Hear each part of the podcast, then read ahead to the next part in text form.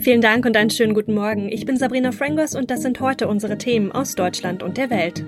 Lauterbach wirbt für Impfungen drei Wochen vor Olympia und sechs Monate nach der Flutkatastrophe. Die neue Corona-Variante Omikron breitet sich in Deutschland ja immer stärker aus. Auffrischungsimpfungen sollen deshalb auf noch breiterer Front vorankommen. Bundesgesundheitsminister Karl Lauterbach sagte, für jeden, der dies jetzt wolle, stehe der Impfstoff zur Verfügung.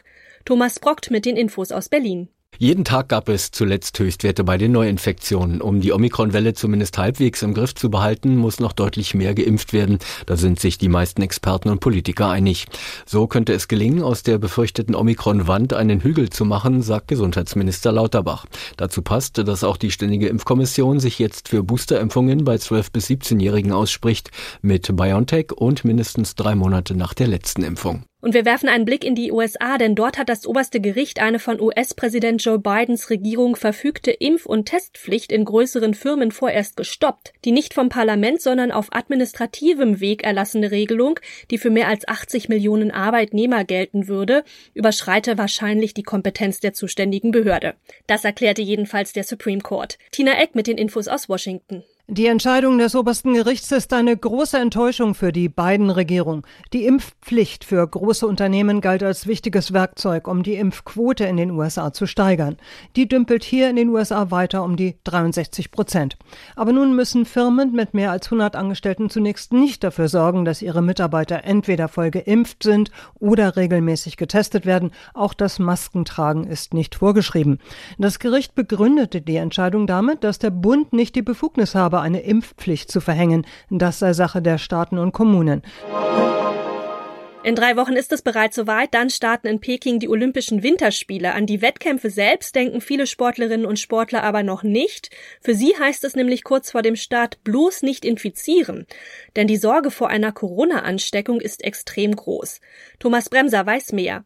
Was würde es denn für die Sportler bedeuten, wenn sie sich jetzt noch mit Corona anstecken würden?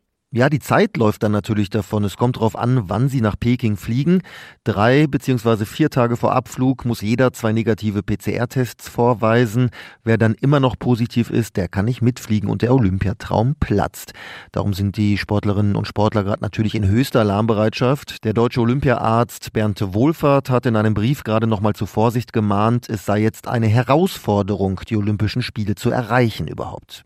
Isolation geht schlecht, denn es stehen ja aktuell ständig Wettkämpfe an. Welche Maßnahmen ergreifen denn die Sportverbände, um das Corona-Risiko zu minimieren?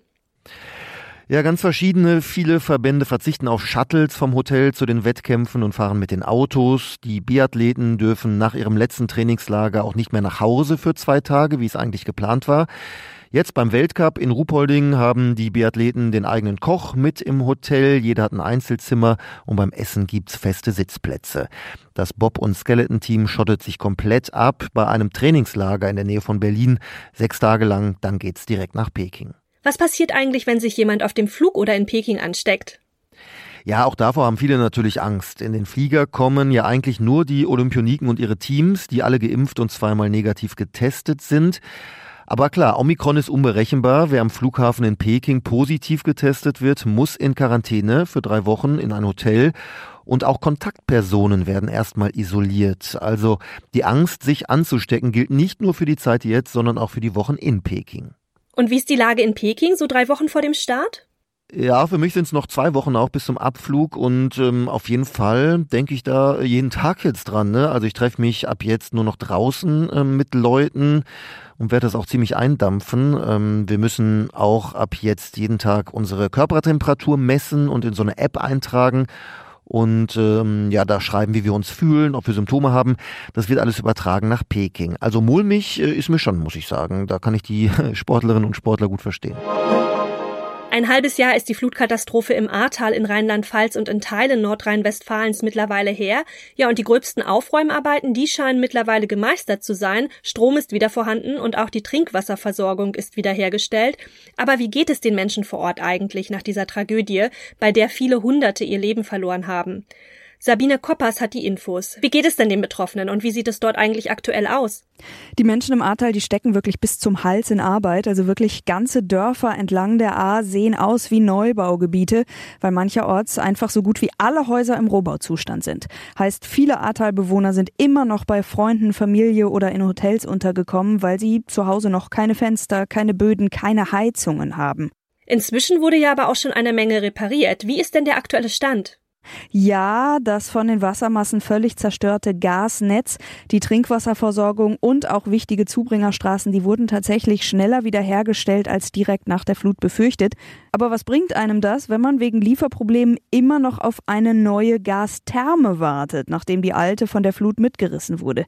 Also ja, es geht voran, aber trotzdem ist der Frust bei vielen im Ahrtal groß, weil zum Beispiel auch die versprochenen Finanzhilfen vom Bund und Land in den weit meisten Fällen immer noch nicht ausgezahlt wurden. Ja, und mal ganz praktisch, gibt's bei so vielen Baustellen überhaupt genügend Handwerker?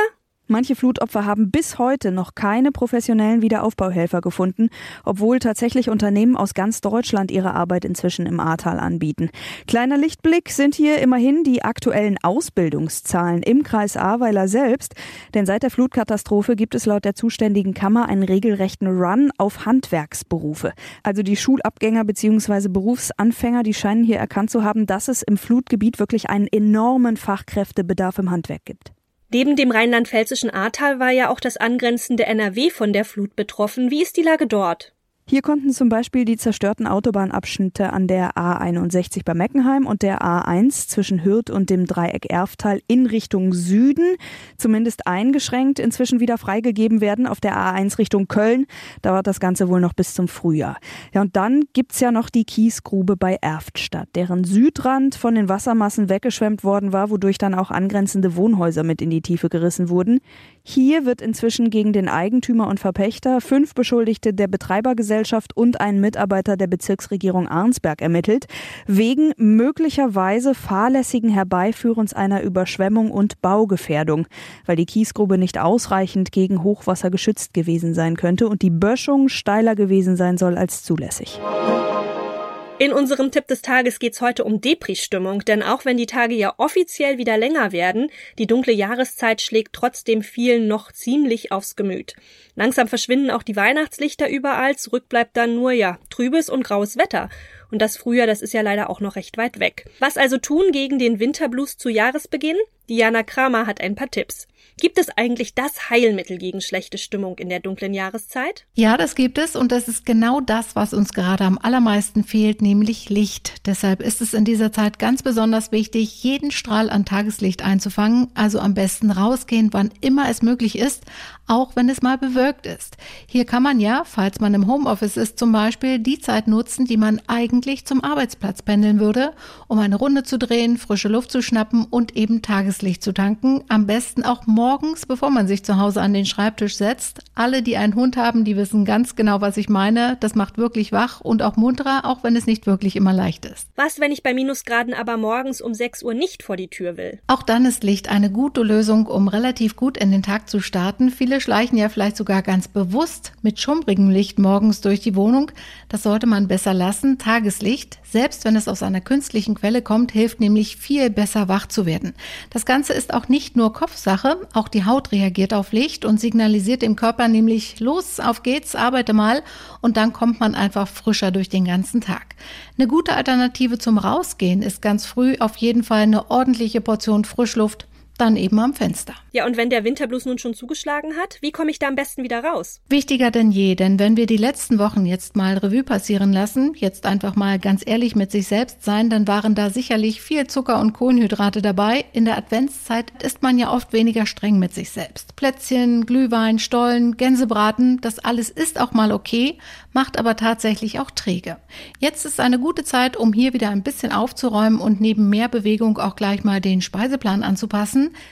Sinn macht auf jeden Fall eine fettarme und ballaststoffreiche Ernährung mit viel frischem Gemüse und Obst, fettarmem Fleisch, Fisch und Getreide. Wie wichtig ist eigentlich Ernährung in der dunklen Jahreszeit? Also das Wichtigste ist zunächst mal diesen inneren Schweinehund zu vertreiben und am besten zu überlisten. Das fällt oft besonders Menschen schwer, die allein leben, weil sie sich einfach überhaupt nicht erklären müssen und sich auch schon mal eine Woche nirgends sehen lassen müssen. Wer sich hier nicht selbst motivieren kann, der sollte Freunde oder Familie ins Boot holen, spazieren gehen, was Schönes kochen, aus frischen Zutaten und möglichst viel planen. Wenn ich mir jeden Tag etwas vornehme und das Haus quasi verlassen muss, dann ist der Trott schon mal unterbrochen. Also wirklich raus an die frische Luft und vor allem ans Licht. Und wem es hilft, der muss ja auch die Weihnachtslichter jetzt noch gar nicht wegräumen. Die kann man durchaus auch hängen lassen. Und sonst noch, wie lebt es sich eigentlich, wenn man so heißt wie eine Krankheit? Ein Inder mit einem bestimmten Namen kennt sich damit ganz besonders gut aus, denn er heißt Koivid und ist in diesen Tagen der Corona-Pandemie ja in gewisser Weise ein gefragter Mann. Das Schwierigste am Covid-Sein sei derzeit das häufige Erklären seines Namens. Das sagte der Geschäftsmann aus Indien jedenfalls der deutschen Presseagentur. An Sophie Galli ist in Neu-Delhi.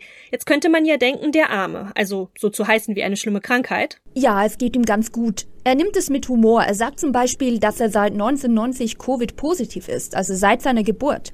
Aber ja, er muss immer wieder erklären, dass man seinen Namen mit einem weichen D am Schluss ausspricht und nicht mit einem harten, wie bei der Krankheit Covid. Und er sagt dann jeweils auch, dass sein Sanskrit-Name Gelehrter bedeutet. Und in einem persönlichen Gespräch, was hat er denn eigentlich schon so alles erlebt während der Corona-Epidemie? Google glaubt ständig, dass er seinen eigenen Namen falsch schreibt und zum Beispiel als er 30 wurde, da wollten ihm seine Freunde einen Geburtstagskuchen bestellen und die Konditorei schrieb seinen Namen mit einem C und nicht einem K. Also hieß es Happy Birthday Covid-30. Aber die Konditorei hat ihm inzwischen gratis ein Tiramisu mit dem richtigen Namen geschickt. In manchen Situationen gibt er heutzutage auch einen falschen Namen an, einfach um Diskussionen zu vermeiden, aber er liebt den Namen trotzdem noch. Übrigens hatte er auch schon einmal Corona und er glaubt sich da beim Impftermin im Impfzentrum angesteckt zu haben. Das war's von mir. Ich bin Sabrina Frangos und ich wünsche Ihnen noch einen schönen Tag und ein entspanntes Wochenende.